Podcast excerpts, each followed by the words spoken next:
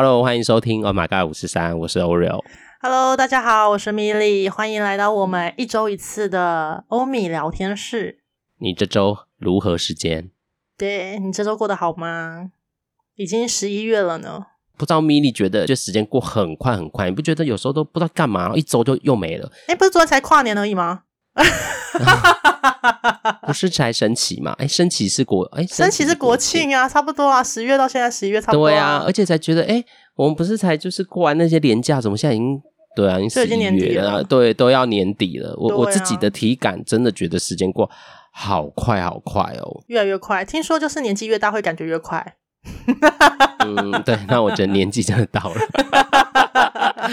对啊，我不知道大家的感觉怎样，我真的觉得好快哦，那个快就是有时候就觉得，哎、欸、哎、欸，没了，一走就没了，对啊、然后就觉得，哎、怎么过没多久，我要做那些那种例行性一个月应该要做，可能就帮朋友的忙啊，一个月就要要来又要干嘛，然后怎么的，然后大概我觉得就是两个东西，最近两个体会，一个就是时间过很快，一个就是有些东西来的很容易，有些东西就是很困难，例如是觉得存钱很难，花钱很快这件事，嗯。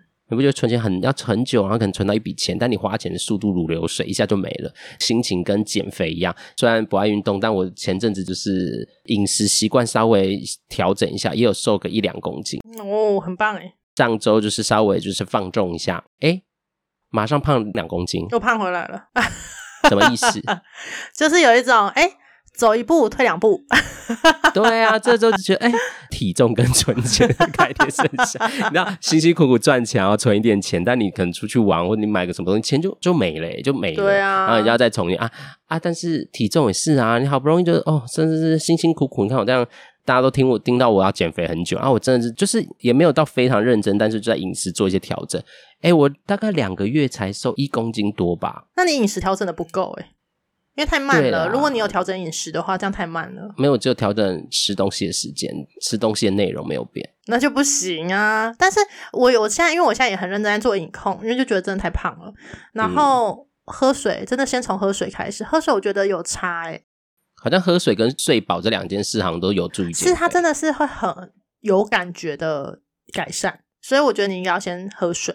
有啊，我本来就有在喝，没有要喝到三千呢。你有喝到三千吗？嗯，大概两千五吧。我之前不，我不是在那机构，大家都知道我很爱买虾皮凑运费，就会买一些微博的。嗯，我就买了一个，就是很大瓶两千的水壶。对，两千五。哦，两千五的水壶，你有都有喝完吗？就是一开始刚买的时候，那阵子很认真喝，然后现在默默就放在那边一阵子。然后那边就我之前的主管也是我同事嘛，他就说：“哎、嗯欸，你那个水壶放在那边好像有点久了，都没用。” 我就说被你发现是不是？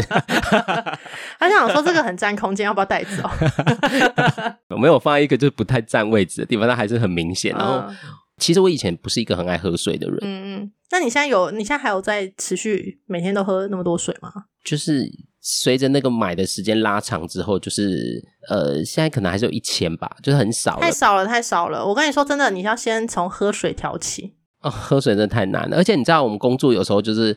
会接着嘛，所以你喝太多水的时候，都好想上厕所。因为我觉得好像水不能喝太快，不能喝太快。对，喝水有方法，就是因为像你要接案嘛，你可能一个 session 就是五十到六十分钟，对不对？你结束之后，你就先喝两百五，两百五是极限了。你喝超过两百五，你就会很想尿尿。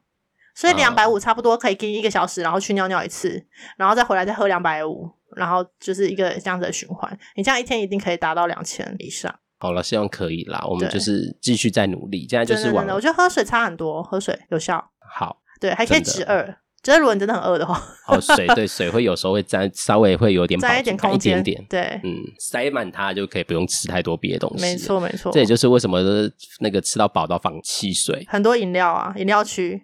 对，因为他就会让你先就是先吃先吃饱，太想喝，然后就吃饱，他就占满你的胃，食物的那个放进去的空间会变少。对，没错。好啦，这里就是只是有这个体会啦，不知道大家对于你，因为你刚刚说十一月，我就觉得哦，时间真的过很快。啊、那我来讲讲我这周，就是我这周有个很体会，就是这就是你的专业，就是我最近就是。嘴巴就是，所以就是因为我以前没有那种敏感性牙齿，就不是有人吃冰喝冰水都会那种，我以前没有，但我我这一两周开始有点观察，开始有了耶。我喝冰水的时候会嘴牙齿会有那种酸感呢，因为我现在是用电动牙刷，以前是手刷就还好，会有一点血这样。哎，我现在刷牙，嗯，然后我就在慢慢的这样这样弄，哎、欸，那血流如注、欸，哎，蛮好了，没这么夸张。但是那个流的那个量就不是只是轻微的渗，轻微是真的。对，最近这这一周几乎就但也没到每天，因为不是包含的口水，这样流下来都会是血嘞。那你上次洗牙是什么时候？上次洗牙大概是八百年前了吧。不行，你这个有可能就是太久没洗牙了。这是洗牙的问题吗？这不是牙龈生病，因为太久没洗牙的病人啊，如果你刷牙流血，啊、我们都会先建议先去洗，因为你可能牙结石堆积在你的牙龈之下，你根本就刷不到哦，然后它就会造成你的牙龈会发炎，那发炎就会流血，刷牙就会流血，所以牙结石会让牙龈发炎。对对对，因为它是细菌啊，所以它会一直让你的牙龈产生那个发炎的状态，啊、就是它一直不是一个健康的。哦那所以它就会是发炎嘛？那发炎你的牙龈就会红肿，嗯、红肿你刷牙就会容易有所谓的就是流血的状况发生，没错。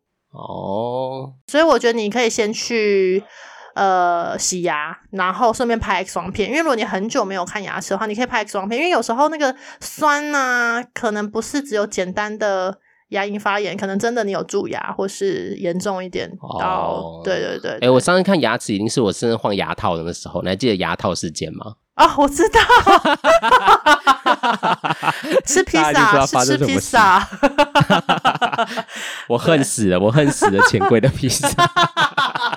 哎，那真的很久了，很久。我那对我真的是没有定期来洗牙。我那时候，哎哎，有三四年，有没有三四年？我记得那时候是三四年前。对，我那时候是为了要庆祝我考上嘛，对不对？对。然后我就请大家唱歌。对。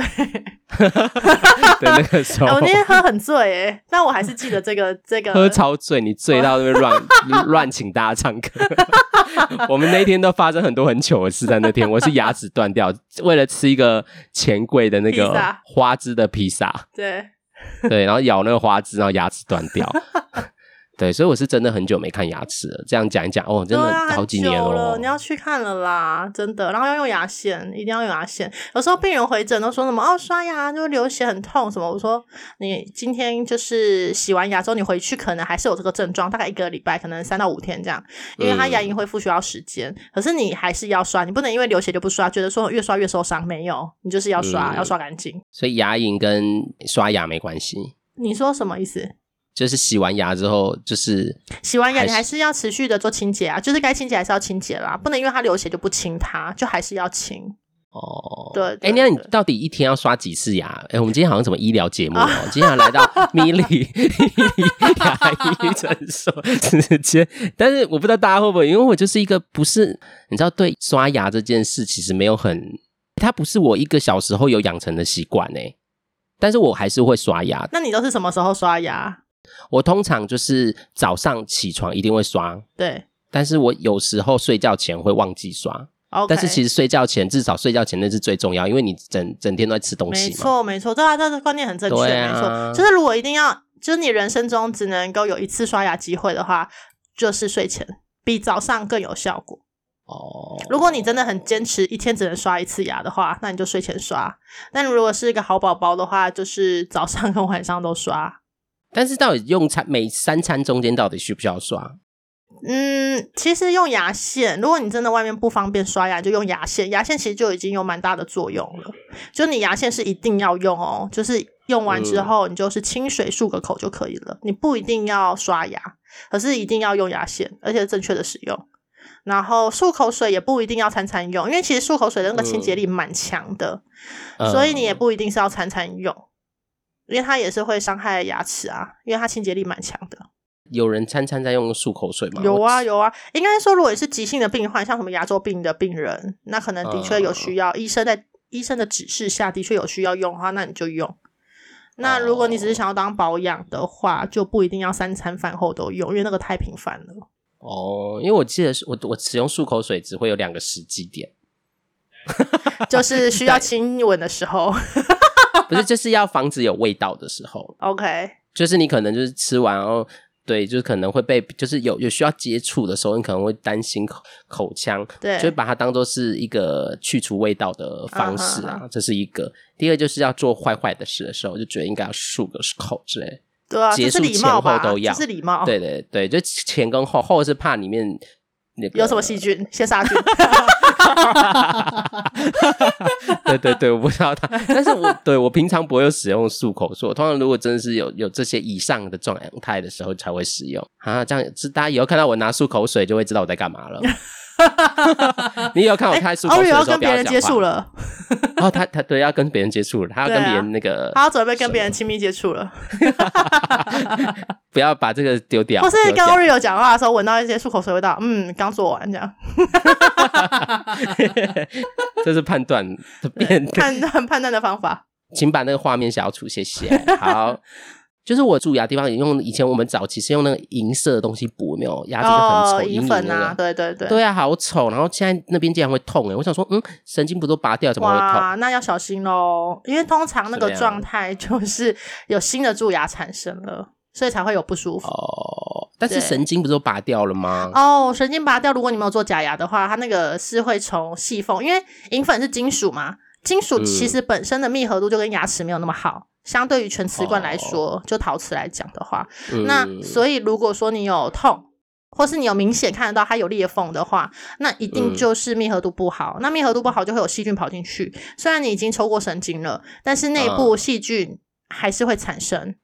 Uh. 所以有可能的状况会是，呃，你之前的根管治疗可能没有做的那么彻底，因为我们根管很复杂嘛，神经可能有很多条，可能有某些细小的神经没有被杀死。那但是你的细菌跑进去了。Oh. 所以就会有造成不舒服的感觉。那另外一个就是蛀牙，有新的蛀牙，oh. 然后可能是别颗，可是在那一区，你可能就觉得是那一颗这样子。哦，oh, 对、哎，这样也是哦。对啊，所以就是要真的要去看啊。谢谢米粒的专业回答。这个专业要就是要珍惜，要珍惜是是怎么了？最近想离职。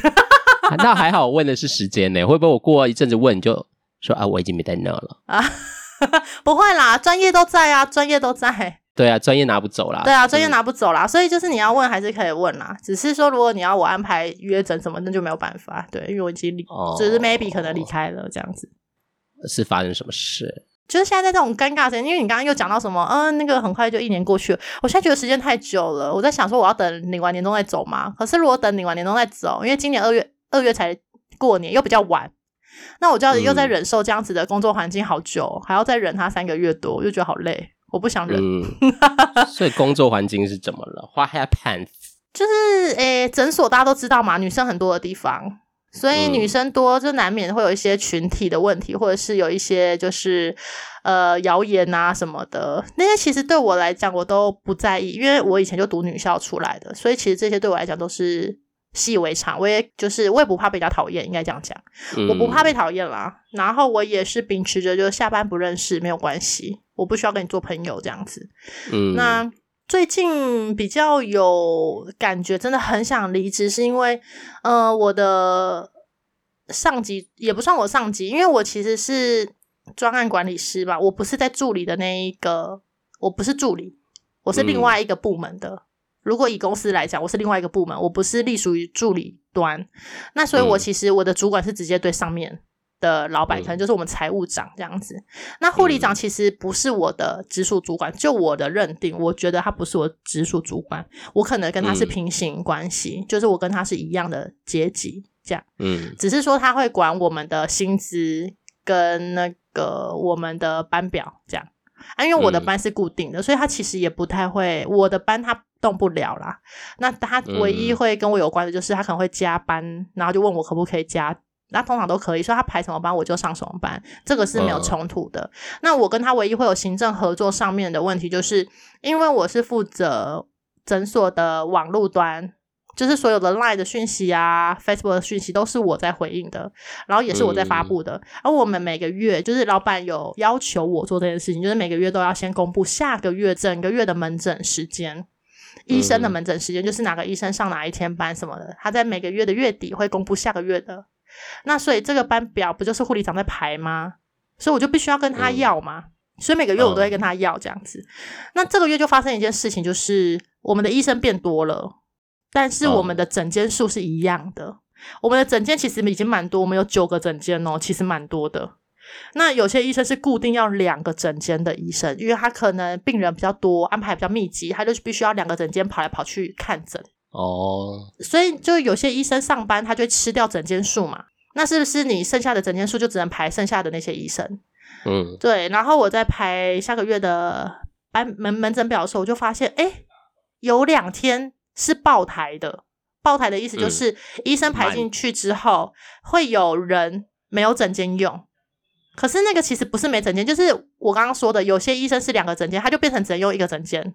嗯，那他不是没诊间，他只是少诊间嘛。可是少诊间就会又衍生别的问题，就是他会看诊大 delay，因为他原本是十五分钟约一个病人，那两个诊间换来换去的话，那是是助理就可以？你在看 A 病人的时候，我就先去 B 诊间先准备，而、啊、你 A 看完的时候，我就直接请 B 病人到 B 诊间，然后我就可以去收 A 的诊间。然后再备新的盘子，就是可以这样跳来跳去，嗯、医生也不用在那边等你，病人也不用等你，所以就也不会有所谓的 delay 的问题。可是他现在就是医生排很多进去，变成原本要用两个诊间，医生只能用一个诊间。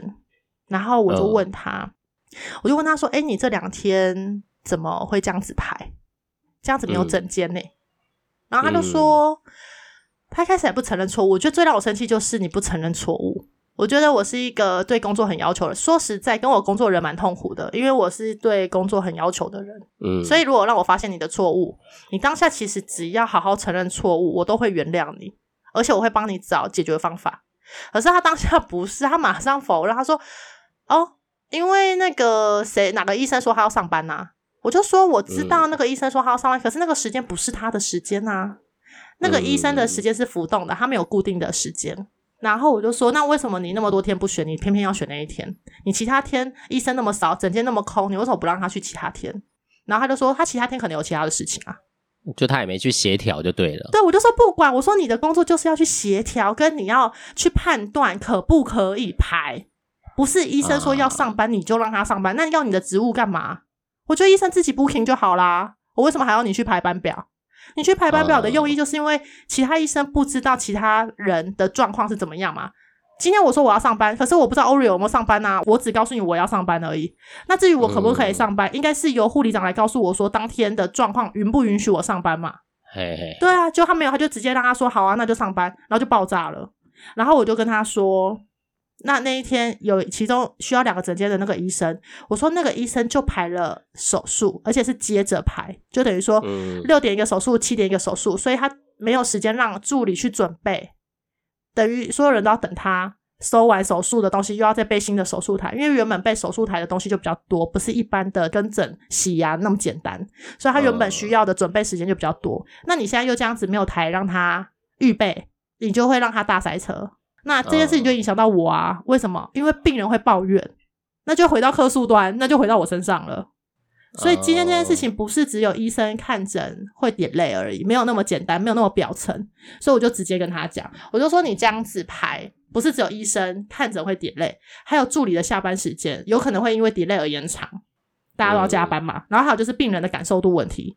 他会等，嗯，他可一等下去不知道等多久，因为你一个 delay 那个蝴蝶效应啊，你前面可能 delay 十分钟，到最后一个病人可能已经变一个小时了，嗯，那那很可怕，所以我就跟他很严厉的跟他讲，那我都是用文字讯息跟他说，因为他那天没上班，我排班表那天他没上班，但我还是发出去了，因为他就跟我说，我现在给你的班表 也不代表之后就是那样啊，医生也会自己在请假或是调动啊。嗯，然后我就跟他说，我知道，但是下个礼拜的那一天，我看每个医生都约病人了，请问是谁要请假？嗯，然后他就很久都没回我，我猜他应该是把我们过程的那个对话直接传给了我的主管，就财务长，嗯，就我们最上面的行政主管。然后他，因为他最后就回我说，谢谢你帮我上了一课，我会再去调整。然后我就觉得很生气，我就觉得我不能跟笨蛋工作，诶，就是。他前面整个逻辑不通哎、欸，但人家很谦虚，他也谢谢你啊，说谢谢你帮我上了一课。我需要的是他的道歉，不是他的感谢。哦，我要他认知到他真的做错事情，哦、所以感谢不代表道歉，就是因为感谢很假惺惺。我觉得，因为你前面一直在反驳我嘛，我一直跟他说你怎么会这样排，啊、他就说是医生说的。那我就说，所以你没有在动脑，我没有这样讲啊。但我的文字是写说。排班是有优先顺序的，是要有一个逻辑性的，uh, 不是医生说什么你就做什么，那不然要你干嘛？我们就需要你去做判断跟就协调嘛。Uh, 对啊，uh, uh, 然后所以他最后才说什么哦，谢谢你怎么帮我上了一课。我心想说，你都做十年了，诶，你在这间诊所做十年了，你怎么会不知道这个逻辑跟这样子的判断方式呢？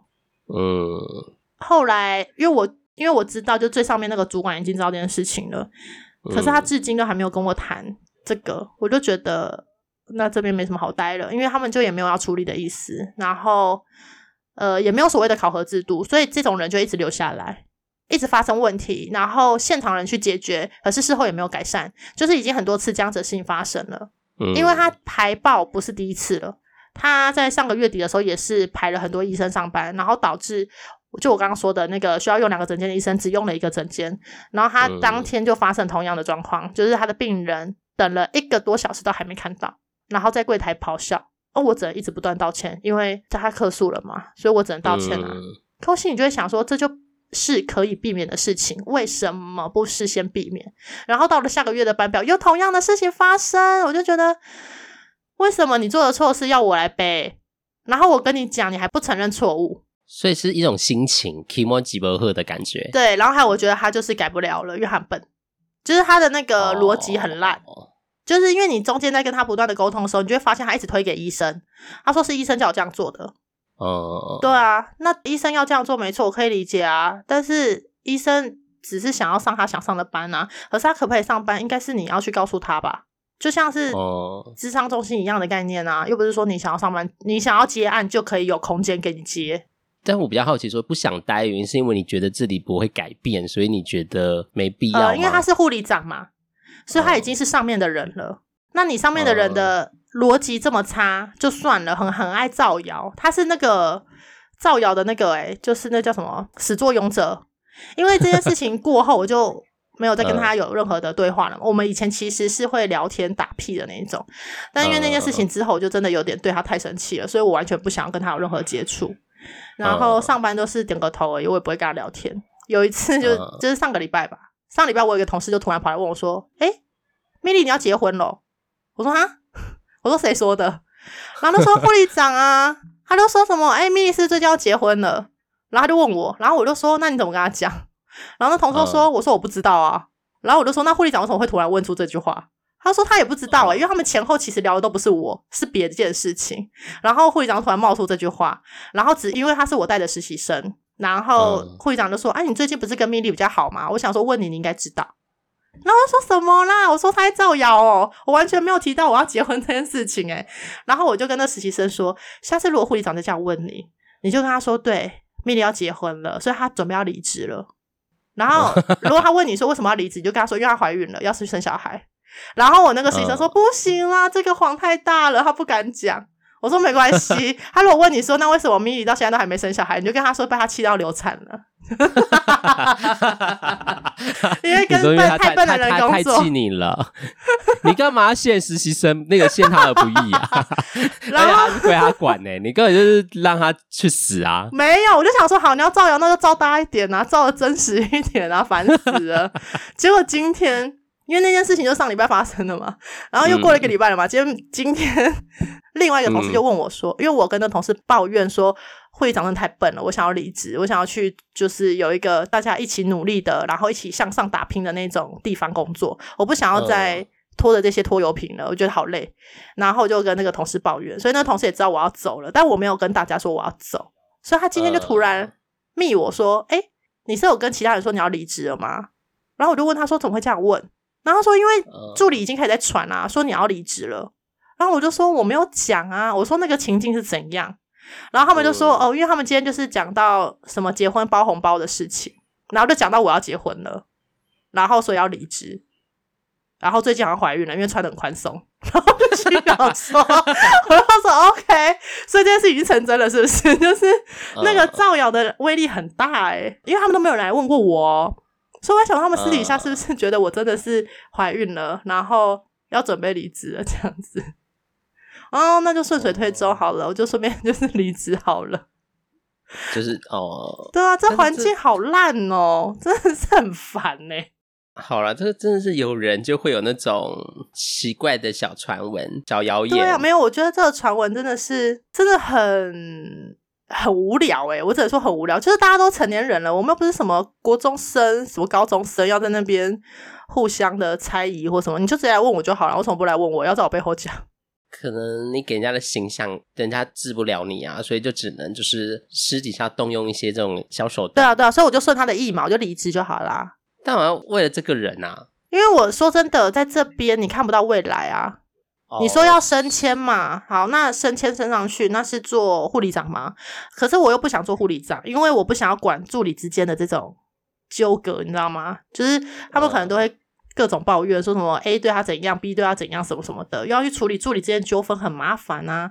然后另外就是，嗯、好，那如果你再坐上去财务长，好，就是坐上去我主管的位置好了，他们都要配合医生的下班时间，所以每一季要开那种，就是像什么财务报告的那种会。对，然后晚上十点去开会，我觉得我可能没有办法做到这件事情。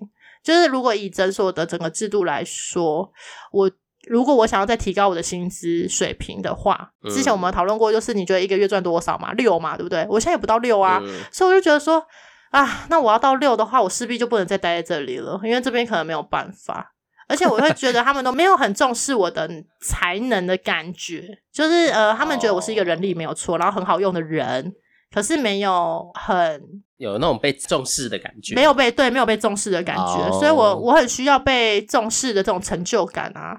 就是我很愿意为你做牛做马，嗯、可是你必须要相等的给我相对应的报酬，或是相对于相对应的一种称赞。我是这种人，嗯、那所以我就觉得那就算了。我只能说我很对不起老板，因为老板真的对我非常好。但你不会想跟他啊？但是他也改变，因为他也不可能为了一个人而改变什么有的没有的。而且，因为我发现，就是呃，因为从我萌生离职的那个念头开始，我就开始回推以前发生的事件啊，我就越想越不对劲诶、这个诊所文化不行诶、欸、就是就是有这样子的爱造谣的护理长跟没能力的护理长，对不对？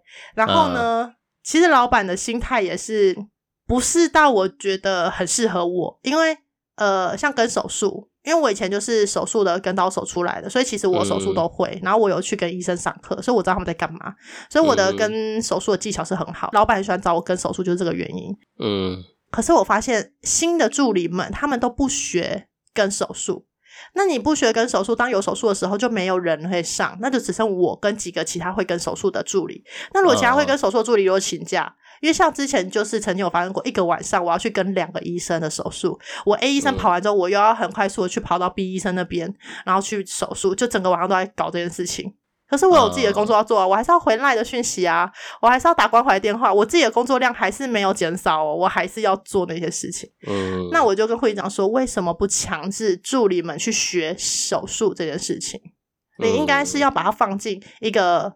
呃，训练的那个训练里面，对对，他应该是要一个技能的，他不能让助理，因为我们现在是让自己助理自己学，自己选择你要学还是不学，所有人都不学啊，然后我就觉得这样不行，所以我我在跟手术的时候，我就跟老板讲这件事情，嗯，我就说我觉得我们应该要改一下制度，哎，是不是应该让每个人至少基本的要会？好，太难的我可以理解，你不要会没关系，可以找我资源，但是基本的你应该要会吧？然后老板就回我一句话说。嗯因为你很聪明，很有慧根，所以你不懂那种真的学不起来的人的心情。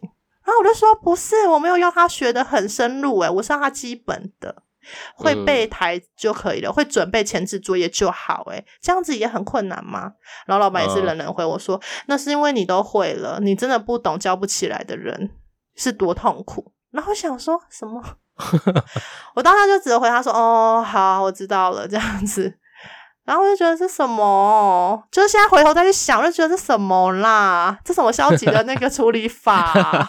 就是怕有人学不会很挫折，说那你就可以选择不要学。对，因为老板就会觉得说没关系，他自己也可以撑过来的概念，你知道吗？可是他会让旁边人很痛苦，像我们这种有能力的人就很痛苦，因为我必须要一直去 cover 你，我要抛下我现在正在忙的事情来 cover 你，因为你需要人，因为手术不是一个人就可以完成的，他一定要有助理，他没有助理没办法完成。嗯，然后他又不让我去训练助理，他不是不让我去训练啊，他是觉得说，如果他们不想要，就不要逼他们了。所以他就是一个好好先生老板。对，他是好好先生老板，没错，他就是好好先生老板。哦。然后另外一个副院长他也是，因为副院长他之前的特助去生产了，哦、然后呃，他找了一个直代来做他的事情。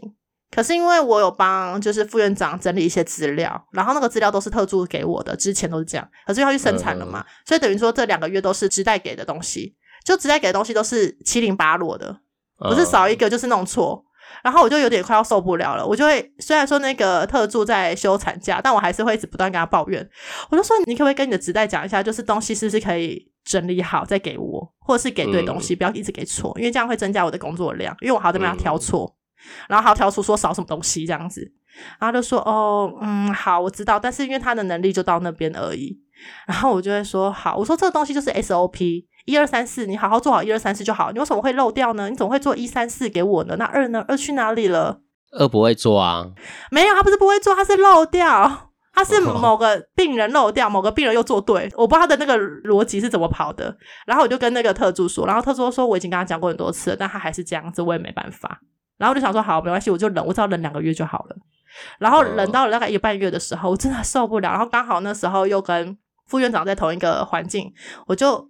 小小的跟他提出了这样子的疑问，因为我资料是要整理给他的嘛，嗯，我就跟他说，哎、欸，那个副院长，我这次资料整理好了，但是有少一些东西，因为那个纸袋没有给我，那很抱歉，就是我没有办法，就是把东西完整的呈现给你这样，嗯，然后副院长说，哦，我知道，我知道啊，啊，没办法，他就是都做不好，我知道，我知道，我知道你辛苦了，但是我们要想，至少有人做，有人做就好了。我说哇，我真的是什么叫有人做就好了？这事情是要做好，不是有人做就好了，诶。我就觉得哇塞，副院长跟院长那个思维很可怕哎。现在回头来去想，我就觉得这件公司不能待了，不能待了。一个是好好先生，然后一个是得过且过，这都不行哎，完全不行哎，整个触发到我的点哎。今天听 Milly 在讲，其实我觉得工作不知道大家就是听起来怎么样，因为我我我想在工作，大家都有蛮多自己的你知道心情的。对。最近因为刚好有在跟那个，因为最近不就已经年底了，大家就会遇到考核这件事嘛。对啊，对啊，那考核这件事就是很很主观嘛，这样就是不在不同环境，然后像跟亲密友人聊天，他们就也在讲考核，然后我就觉得哇，如果考核那个制度很烂，真的也是会留不住员工诶，就是因为像我知道大公司考核有的都是主管说的算，就是哦，我今天给你这个啊，有的人是有的机有的大公司科技工厂是轮流，就是诶可能你今天拿 A，然后你今天拿 B，然后。偶尔拿可能没有 C 啊，就 A B A B 轮，然后可能 A 的那个年终就比较好，这样，但就是轮流的方式。这我不知道哎、欸，就有有的大公司是这样，是用轮流，哦、就是哎，那今年是先给 Milly，然后明年这样轮流的很可怜哎、欸。对啊，然后那些有实力的人怎么会想要？如果都是轮流，那我要啊，就是对我刚刚那我就摆烂就好啦，反正我今年是烂的、啊，就我不管做多好都是烂的。这几天都在跟他就是讲到这部分的事，我都。就在想，也在想，对啊，哎，这真的是你知道，好好先生的老板或者主事者会带出什么样的团队？然后，哎，如果考核制度不好，或者公司制度不好，又会又会让员工有什么样的心情？我觉得这真的是，我想听众应该听起来应该都很有心有戚戚焉吧。每个人在自己的工作职场上，应该都有一些这种经验在发生。嗯，因为像我们就是没有考核制度啊，所以那种烂人都可以一直留下来，知道吗？就是这间公司不会进步。因为我没有考核制度，我们以前我刚到职的时候，我们还有会议哦，每个礼拜都还会开会哦。现在已经不开了，应该有两年了，我们都没有开过会，就是助理之间完全没有会议，然后所以你也不知道就是到底应该要做到什么，或是不应该做什么，或者什么新的制度啊，什么的新的器械啊，然后怎样东西放哪里啊，没人知道，就很乱，整个就是一盘散沙，真的很乱。我觉得公司还是真的要有一定的制度。我觉得那个制度真的要思考到员工，也思考到整个公司的运作啦。我觉得这个东西是真的需要。我、嗯、也辛苦 Milly 了。我想不管你做什么决定，都把你开心都好。对啦，好，我会，我会，我会努力，我要找到就是可以薪资达六万的公司。又是六，哎、欸，我刚刚你在讲这个时候，我就想说有没，就是听众会觉得有完没完啊？这个话题到底要多久？当然要六，一直要讲六多久？那就没有六啊，奇怪哎、欸。所以要去找到有六的啊。对，我们要抱着希望，好不好？我们要以这个为目标，对，开源或者让自己努力也能赚到你自己。哎，六是我的设定，但不一定每个人。如果你们觉得二三就够，四就够。二是什么意思？二二的话，台北是没办法生活的、哦。三啦，三或四啦，二现在哪有二的？没有二。有啊，二六啊，二六是最低啊。有吗？现在最低薪资是二六月薪。哦，二六。对，因为我最近就是还在看那个，大家脸书就会一直推播嘛，你看过什么，然后它就类似的东西跑出来，嗯，然后我之前又看到那个 ETF 嘛，就是投资的，对，对，然后就有人在说，到底退休金要存多少？哦？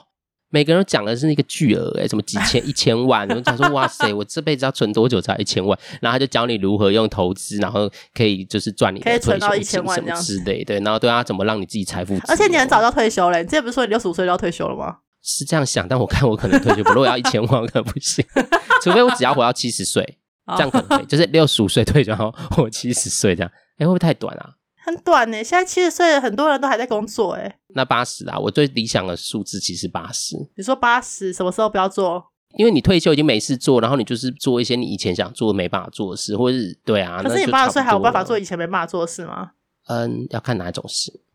要看哪种事啊？用漱口水的事可能就没办法了。哎、欸，九十岁都可以摸人家屁股了那种，根本不行。摸屁股不用用到漱口水啊。哎、欸，摸屁股都可以了，漱口水这件事哪有这么难？漱口水是需要律动的，哎，你那个 身体状况应该没办法吧？他可以别人动啊，他提供那个地方就。好，我们怎么怎么讲工作讲到歪掉？好了，反正 你这样我对漱口水会有阴影。因为我要漱口水说，哎、欸，你应该是听众才有阴影吧？你那什么阴影啊？好了，哪看到漱口水想 Oreo？OK，大家想要看到漱口水都想起 Oreo 讲的这些什么？对，想到 Oreo 八十岁的时候还在动嘴动，哎、欸，人家都动口不动手啊，很棒，好不好？OK，我很遵守这个原则、欸，哎。好了，不然有机会也可以再来好好聊聊工作啦。因为我觉得工作其实真的是会，嗯、因为工作真的占了生活蛮大部分的时间。你看，生活二十四小时，你可能有八小时睡。我们现在以正常八小时睡觉，八小时工作，其实也占了整个生命的三蛮蛮大部分的时间。对、啊，也不可能真的只有八小时。所以啊，所以我讲工作，这也是大家常常在讲，因为呃，这很符合我那个，我刚好最近又被邀请要讲一个工作的压力调试跟情绪管理的那个。演讲，我就觉得这也可以来当做是一个例子，这样。对啊对，谢谢米莉的提供。好，不客气。反正你就是自己持续感受嘛，找到一个契契机点，你自己就是可以做你自己的决定了。那听众朋友，如果在工作上也就是不停在受苦，有时候真的也去先看看自己在乎什么。因为我觉得里面都可以从你的情绪里面去发现说，哦，像米莉刚刚就讲的，就是那种工作的发展性，然后有没有被在乎重视的这件事。因为如果这种东西没被满足，在工作上就会变成，你知道吗？每个人要不要有人钱没被满足，就会累积累积，就会变成开始会倦怠，然后开始会对这个工作产生抗拒，你就会有用任何很多理由跟迟到啊，或者对请假去抗拒做这件事。我觉得这个有到这个状态，都可能要观察一下你自己在这工作的心情如何。嗯，没错。对啊，我们就用米莉的故事来当个引。你看他刚那么认真抱怨，我都没有打断他，让他好好的讲。所 以如果你在生活中真的很需要遇到这样，真的是尽可能的不要找工作里面的人，因为比较安全。但你也需要抱怨，还是需要好好抱怨一下。因为对，千万不要找工作的人，因为工作人很容易就变成，尤其你刚刚如果又回去工作抱怨，对，对你就被捅八十刀，你都没有，对，你怎么死的，可能有时候都不知道。因为我就被捅过。对，所以千万不要找人，就是同一个职场的人。对，比较安全啦。最好是找不同领域的，就是完全不知道你在讲谁，你就可以很放心的讲。对对对，比较就是抱怨这个情绪出口是需要，但是真的也要选对人。我觉得也提供给那个我们的听众朋友，可以好好的在抱怨工作的这个，可以释放自己的情绪，但还是可以自己安全，这件事也是蛮重要，不然就会给自己更多的麻烦。没错。好了，今天时间也晚了，我们要跟大家说再见，嗯、我们就下周见啊。如果大家对于这个职场任何兴趣有或想跟一样听的，请留言好不好？我们讲八百年了，也没人留言，有啦，两三个，有啦有啦，现在请了，现在请了。我的信件永远打开都是空的，很挫折、欸，我也很挫折，连那个连制作人都不写信给我们。这样是不是有？现在是跟制作人谈话，是不是？起码每个起码每个月的数据都是寄给我们 KPI。对，他没有，他没有管我。听到信箱给我们，那我们看一下那个收听的数量怎么样？对啊，我们的信是已经好久好久了，已经不知道十八，差点就被停用了哎，还好我们都有一直登录。对啊，我都有在登录，因为反正我已经记录，但就是永远的空了，好不好？听众朋友有想鼓励我们，或者想就是给我们建议，或是想要跟我们说声悄悄话的，也请记得。